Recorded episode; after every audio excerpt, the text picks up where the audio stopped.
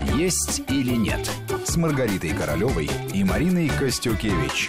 Здравствуйте, у микрофона Марина Костюкевич. Вместе со мной в студии врач-диетолог, кандидат медицинских наук Маргарита Королева. Здравствуйте. Здравствуйте, дорогие радиослушатели. Всех с праздником, великим праздником России. А в гостях у нас сегодня историк русской и советской кухни, автор кулинарных книг Павел Сюткин. Здравствуйте, Павел. Добрый день, рад слышать.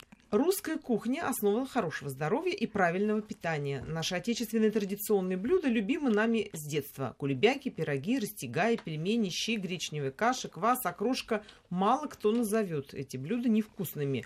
Но насколько они полезны для фигуры и все ли продукты, которые мы включаем в исконно русское меню, могут похвастаться своей полезностью? Поговорим об этом сегодня.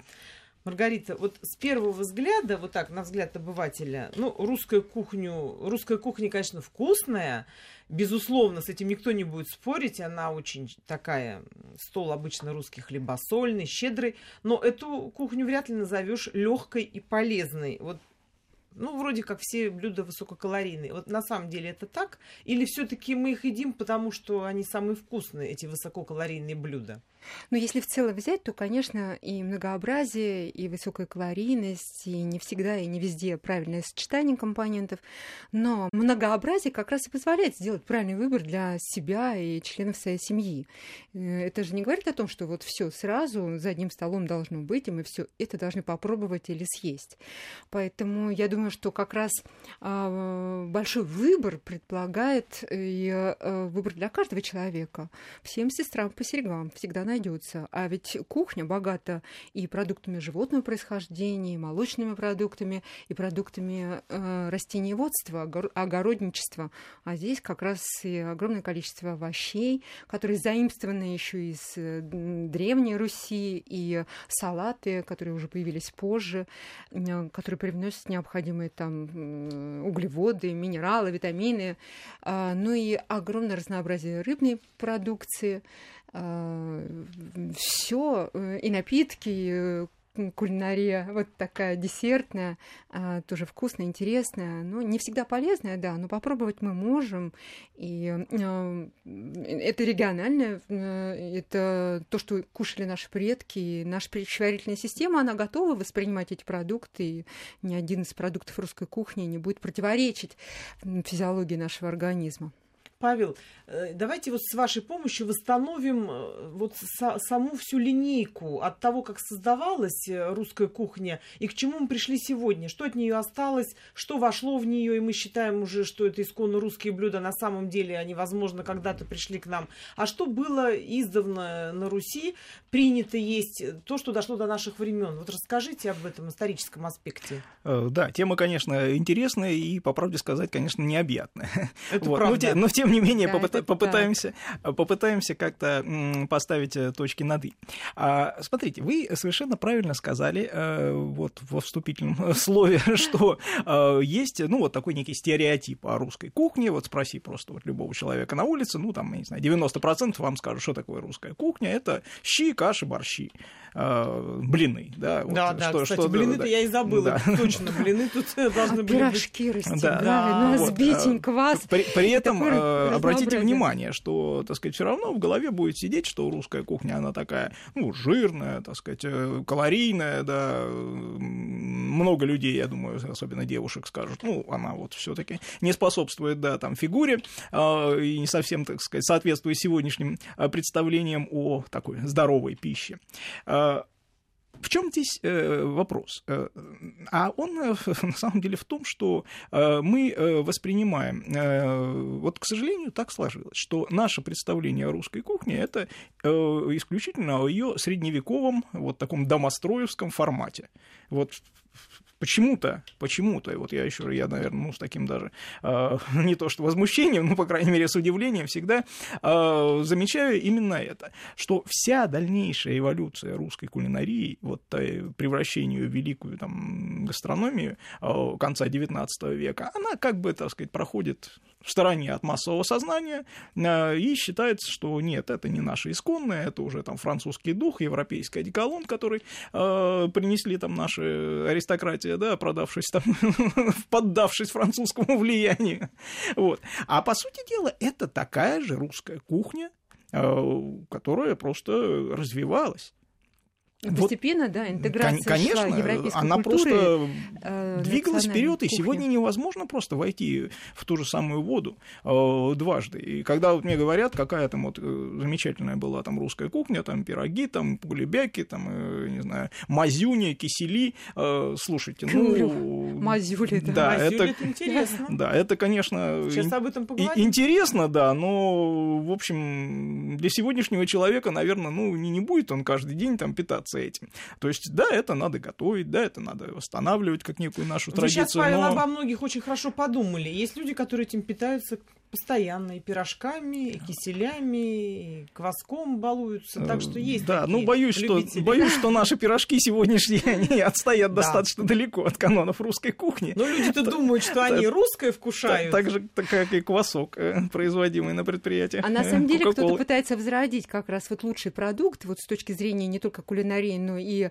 а, составов а, из того самого прошлого. И с удовольствием сейчас едят и репу, и редьку, и брюкву, используют для Вот, в Маргарита, ты меня салатов. опередила. Я сейчас Да. хот- сидела и думала, задам-ка я Маргарите вопрос э, провокационный. Маргарита, а ты любишь блюда русской кухни? Потом посмотрела на нашу хрупкую Маргариту и поняла, что она скажет. Она скажет, да, конечно, люблю, но я в это не поверю.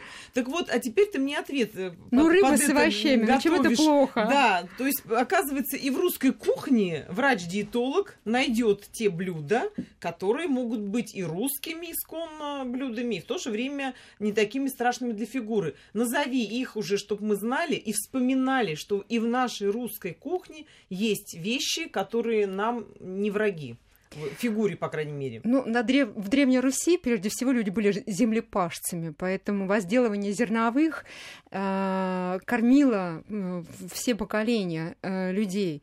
Э, это ржаной хлеб и, конечно, каши. Исконно русская пища, которая была всегда на столе, и на завтрак, на обед, на ужин крупяные изделия использовались в качестве гарнира, как самостоятельного блюда, и крупенники, и чего только не было. Это сначала была крупа как таковая, только потом стали ее сочетать с различными компонентами. И печень добавляли, рыбу и мясо, крупе э, смешивали с молочными продуктами, делали как раз те самые крупеники. Но крупа как таковая хороший, м, хороший источник питания. Все необходимые компоненты из состава можно получить, и крупа обязательно э, является атрибутом завтраков. Да, калорийный продукт, а, но в том виде, который даже вот продается на наших прилавках, и гречка, и овсянка, все это можно использовать. А, Не всегда встретишь гречку, допустим, в европейских где-то странах, но ячмень, овес, м, пшеница, а, натуральные зерна, а, щадящие их переработкой, могут использоваться на нашем столе, и все с удовольствием будут их есть. Я Ну, а даже также- больше того тебе расскажу. Однажды мне пришлось видеть картину.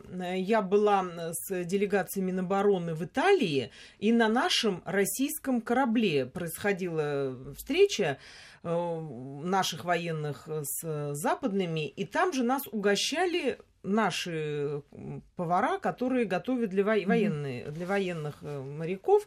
Вот. И гречневая была каша, и рассказывал наш военный атташе, который живет в Италии, что говорит, вы даже не представляете, для итальянцев это просто что-то невероятное. Они на корабли на наши приходят из дорогих ресторанов, итальянские шеф-повара, и умоляют продать им хотя бы несколько кило гречки, потому что в итальянских ресторанах под трюфельным соусом гречка продается как один из самых дорогих блюд. А у нас э, это готовят просто для матросов. И они очень удивлялись, что как же так, такой продукт дорогой, а вы его готовите вот каждодневно. И не могли понять, почему она так у нас дешево стоит, гречка. То есть, оказывается, наша обычная гречка, мы все время поражаемся каким-то э, продуктам из санкционных списков. Заимственно. Да, говорим, как, как, Да. как мы без них будем жить, там кто-то говорит. А на самом деле наши продукты, вот исконно русские, греча, Продолжать возделывать и кормить всю страну. огромным спросом там. Но мы-то этого просто не знаем и не И ценим. овес, и пшеница, и рожь, а ржаной хлеб, закваски, они м, рецептура переходила из поколения в поколение. Полезный был хлеб, и э, к щам и супам это было, была основная добавка. Э, до килограмма съедали в день хлеба, да маленький ребенок, младенец был еще в люльке, а ему в качестве сосочки давали вот как раз такой смочной э, воде кусочек водочкой, ржаного, водочкой кусочек хлебушка. Да, мягче. Пока мать там на пастбище, да, да, да. Мягче. Ну, здоровые дети вырастали, также трудились, как родители их. И э, формировались новые рецепты, как только развивалось и земледелие, появилось затем и скотоводство, и стол постоянно э, э, столетие в столетие обогащался теми полезными компонентами, которыми потихоньку адаптировалась и пищеварительная система человека.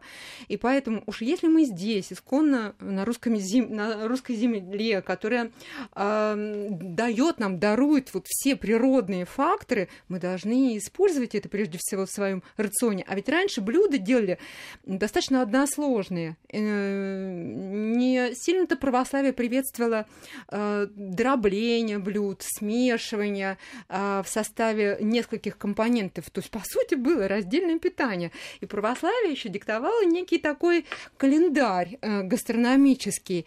Блюда делились на скоромные и постные. 200 дней в году, по сути, был пост. И поэтому блюда не содержали продуктов животного происхождения. То есть э, пост это такая естественная детоксикация организма, то есть большое количество овощей, естественно, фрукты, прекрасная работа кишечника э, и замечательное самочувствие. Никаких тебе гипертонической болезни или э, ишемической болезни сердца, собственно, не наблюдалось. А уж когда доходили до праздников, ну тут, конечно, все предавались искушениям, и с этого момента ну, Маргарита, все начиналось. Сейчас, честно говоря, удивила, потому что я не ожидала, что русская кухня окажется столь диетической, вот как ты сейчас представила. Павел, потом скажите... все изменилось, вот, уже 18 19 Когда все изменилось, Павел, всё на основании чего? Кто по, нам навязал да. какие-то блюда, которые потом стали русскими? Ну, позвольте, я все таки прерву этот э, поток э, таких э, восхитительных со многими восклицательными знаками. Павел, все, сейчас расскажете. Вот, да, и добавлю, да, свою ложку дегтя. Нет, ну я, конечно, давайте, давайте, утрирую. Э, но... Простые, простые блюда. Вот, но, а тем не менее, конечно, хотелось бы немножко ну, встать э, на землю. А, смотрите, когда мы говорим о той исконной нашей кухне, ну вот там, не знаю, 15-16 века, там, домостроевская, вот то, что мы э, называем ее, конечно, она была достаточно далека от сегодняшней. Давайте не будем лукавить, и когда мы говорим о прекрасных там русских, даже не супах, а слова такого еще не знали у нас тогда, похлебках, то ценились они, извините, не там витаминностью, не тем, что у них был э, прозрачный и э, крепкий бульон, а именно жирностью, насыщенностью, чтобы вот ложка стояла, чтобы вот, а еще если сверху еще кусок сала плавает, так это вот и вообще цены нет. Ну, что вы хотите, да, естественно, человек э, всю, весь день там Труженик. трудился, да, и, кстати говоря, не только, да, крестьянин, но и вполне себе обеспеченный человек, там, проехать там 20 верст там на лошади, это тоже, извините, такая нелегкая задача для сегодняшнего человека была. Поэтому кухня это была, конечно, очень такая насыщенная, жирная, и ничего в этом, так сказать, э, ну, зазорного не было. Ее просто надо понимать, что сегодня ее вряд ли бы мы ели. В ней были э, совершенно специфические наши вкусовые э, компоненты. Да, вы правильно говорите, что основа, ну, не такой ну, характерный, что ли, для русской кухни вкус, это вот такой кисло-бродильный, да, то есть да, вот да, квас, да. кислая капуста, да, огурцы да. соленые, даже сметана, э, то, да, почему в общем, в обладает, борщах и в щах, да, да, да, обладает тоже так, ну, таким именно характерным для нас. Молочный сыворотка, а, да, а, но о, смотрите еще, э, дело в том, что э, в той русской кухне была вечная проблема масла. А, масло, ну как, холодильника нет, да, сливочное масло, ну да, конечно, там сбивали, делали, но оно же там к концу дня уже при той еще санитарии все это прокисало. Поэтому основа русской кухни это было э, топленое масло. Оно... Но это позже, когда вот как нет, раз скотоводство, нет, нет, животноводство. Ну, как, ну позже. Ну, конечно, когда мы там спрыгнули с деревьев, да, только тогда еще масла не было. Вот, но, в принципе, ну, русское... В общем, это тот период, когда уже на дереве не сидели, но холодильников еще не было. Русское масло, топленое масло, э, это фактически до конца 19 века, оно и называется русским. А вот сливочное уже вот в массовую такую продажу Со спредами. пришло. Нет, это петровские времена, это так называемое чухонское масло. А вот у нас появилось, то есть вот э, то, которое делали вот в Прибалтике, там, в Финляндии. Вот чем оно отличалось? Оно было э, чище приготовлено. А, то есть не соломой протирали, а, извините, вот эти горшочки, в которые а, пропаривали их там над а, водой кипящей, а, оно промывалось в процессе приготовления, и самое главное, оно солилось вот этот соленый, да, ну, собственно, и э, давало возможность э, работать. И это, э, собственно, и положило начало тому, ну, какой-то некой кулинарной революции, потому что, извините, современная кухня без сливочного масла, это же ни одного соуса, ничего не приготовишь. запах, конечно. Да. А, создает вкус. Поэтому вот когда мы говорим, что э, вот произошла некое э, так, офранцуживание русской кухни, европейское влияние там в конце 18-го, оно ведь произошло не случайно. Это, да, можно рассматривать как некую там моду, некое вот просто там стремление там, к прогрессу, но были, я уверен, и совершенно э, медицинские, биологические, скажем так, показания к этому. Э, смотрите, весь 18 век, какой роман не возьмешь, не прочитаешь, э, что читаем, э, там граф там, Сергей Петрович Бобринский умер от апоплексического удара за обедом.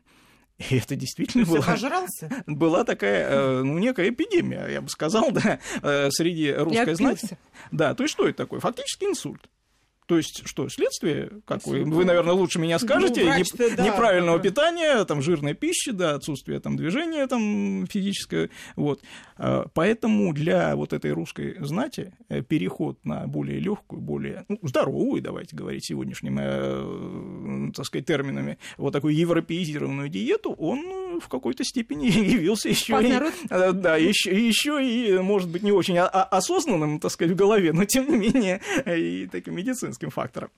Маргарита, действительно, масло большую роль играет в русской кухне. Это правда. Оно во всех видах. И подсолнечное масло, и сливочное масло, и вообще масла самые разные. Вот это именно присуще нашей русской кухне и русскому человеку, чтобы сохранять здоровье, прежде всего от этого нужно отказываться. Вот как ты бы здесь ну, Масло это чувство, это сытость, и масло, конечно, это вкус продукта. Да. Если масла в продукте нет, он будет достаточно пресно восприниматься. А, поэтому консервация и вкус. А, ну, конечно, это высоко э, жирный продукт и высоко, высокая калорийность, естественно, та энергия, которая где-нибудь да отложится меняется. Если э, человек, скажем, работает, э, возделывая землю в, в сезон, а зимой он отдыхает, только присыщаясь солеными огурцами да и жирными продуктами, конечно, проблемы, болезни тут возникнут. Особенно если он не соблюдает пост, потому что во время поста все-таки старались, были, люди были набожными, придерживались поста, старались все-таки... То есть передыхали в этот да, момент, как-то желудки только исключительно постные, постные блюда, поэтому тем самым сохранили здоровье и вот какую-то продолжительность жизни. А так, в принципе, конечно, русская кухня, она изобилует высококалорийными продуктами, особенно когда выпечка появилась, вот там-то уже э, вся сдоба, включающая в том числе и жир, она была и привлекательной, очень привлекательной по вкусу, объедали, забивали себе желудки хлебушными изделиями. Сначала это были пирожки, э, ковришки и прочие э, сдобные изделия на, по праздникам, а пироги от слова пир, то есть вот пировать. И, естественно, это астрономические а, просто масштабы, масштабы имела, да. Вся деревня могла воспользоваться. Ну а потом это в каждой семье было принято выпекать пирожки так, чтобы на неделю на две хватало и себе, и всем детям. Все с удовольствием это ели. Ну а потом жирная рыба, и скотоводство, это жирное мясо тоже использовалось. Ну все, все шло. Вот никто не срезал пошли. этот жир, а все использовалось для того, чтобы погуще были супы, щи, борщи, для того, чтобы насытить, накормить э, семью, а это ведь чувство сытости. Поэтому ну, изобилует, конечно, русская кухня жирными продуктами, ну и солеными продуктами. Ну а как сохранить огурцы, как капусту сохранить, если не было холодильников, Я другие сказал, овощи, все заквашивалось. Да, да вот все-таки соленое это немножко другое. Кваш, ну квасилось с использованием а, соли, безусловно. Нет, нет. Там э, кислые компоненты. Муки, муки, да. ржаной мукой пересыпали, а тут тоже капусту. И в результате, да, заливали это в какие примерно времена, Павел? Брожение, шел процесс брожения. конечно, идет молочно-кислое, так сказать, брожение. В принципе, тогда еще даже без соли, потому что все-таки соль до там, конца 15 века, когда мы вышли вот к Северному Уралу, вот все эти э, э, города Соликамск, Сольвычгодск, а, то есть открытые, так сказать, месторождения в озерах этой соли, был, до этого был достаточно дорогой продукт. Поэтому вот эта пословица, там, вернее, примета, бунты. да, рассыпать соль, поссориться, это вот mm. еще оттуда, да, потому что если хозяйка рассыпала да. солонку с солью, то, в общем, семья неделю жила без соли. Ей достанется, а она ответит, и поэтому ссора. Павел, не могу не спросить, может ли э, русская кухня быть э, как бы продолжением русского характера? Вот Маргарита сказала, что пироги от слова «пир», и вот становится понятным, что люди русские хлебосольные, щедрые, и в то же время, может быть, это элемент хвостовства, что вот такой пир горой, это элемент показушности, элемент рассказа о себе чуть больше, чем, может быть, знают люди, которые пришли в гости. Выкладывается все последнее на стол, это в наших традициях.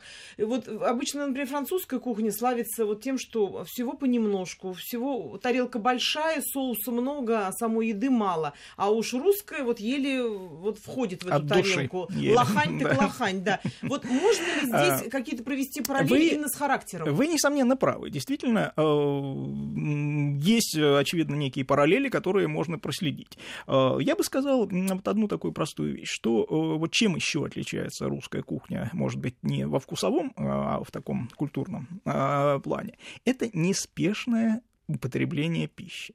То есть э, вот никогда фастфуд для русской кухни характерен э, не, ну, не занимал, на бегу, не, да, не занимал такого да, влияния. Мы не ели на бегу, да, да, да ну, да. конечно, там можно вспомнить калач, который вроде для этого был сделан, чтобы его можно было купить там и, так сказать, съесть, да, по дороге, но это уже скорее Работали, такие исключения, поели. да. А в принципе трапеза неспешная и столь же неспешное и приготовление этой еды, потому что понятно, что характерное для нашей кухни длительное томление в печи, э, это там не, не, за 20 минут там не, не пожаришь, да, котлетку себе. Вот. Поэтому, конечно, все это влияло на вот такое хлебосольство. Уж если готовить долго, так уж готовить много и для всех. Другое дело, что опять же мы э, сталкиваемся с тем, что ну, возникал некий перекос. Вот когда мы смотрим э, все эти пиры, там средневековые, да, ну, князь Серебряный читаем, да, там лебедей носили, там поросят э, за столом десятки блюд там из э, мяса, рыбы, птицы.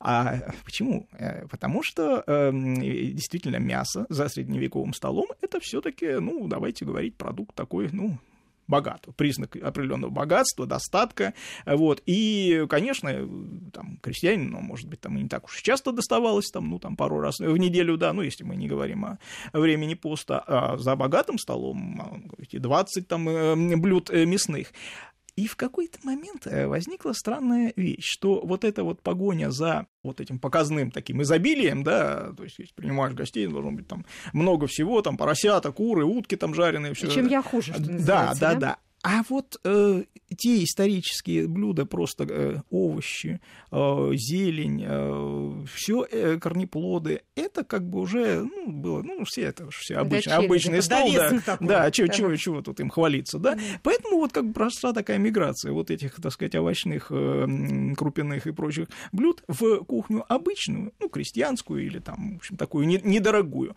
А вот признак богатой стола, и вот э, превратилось вот это апофеоз там мяса, птица, рыбы. Ну, а о последствиях я вам сказал для русской знати. Продолжим после выпуска новостей. И как раз о последствиях нам расскажет в том числе и Маргарита, и историк кухни, который сегодня с нами в программе.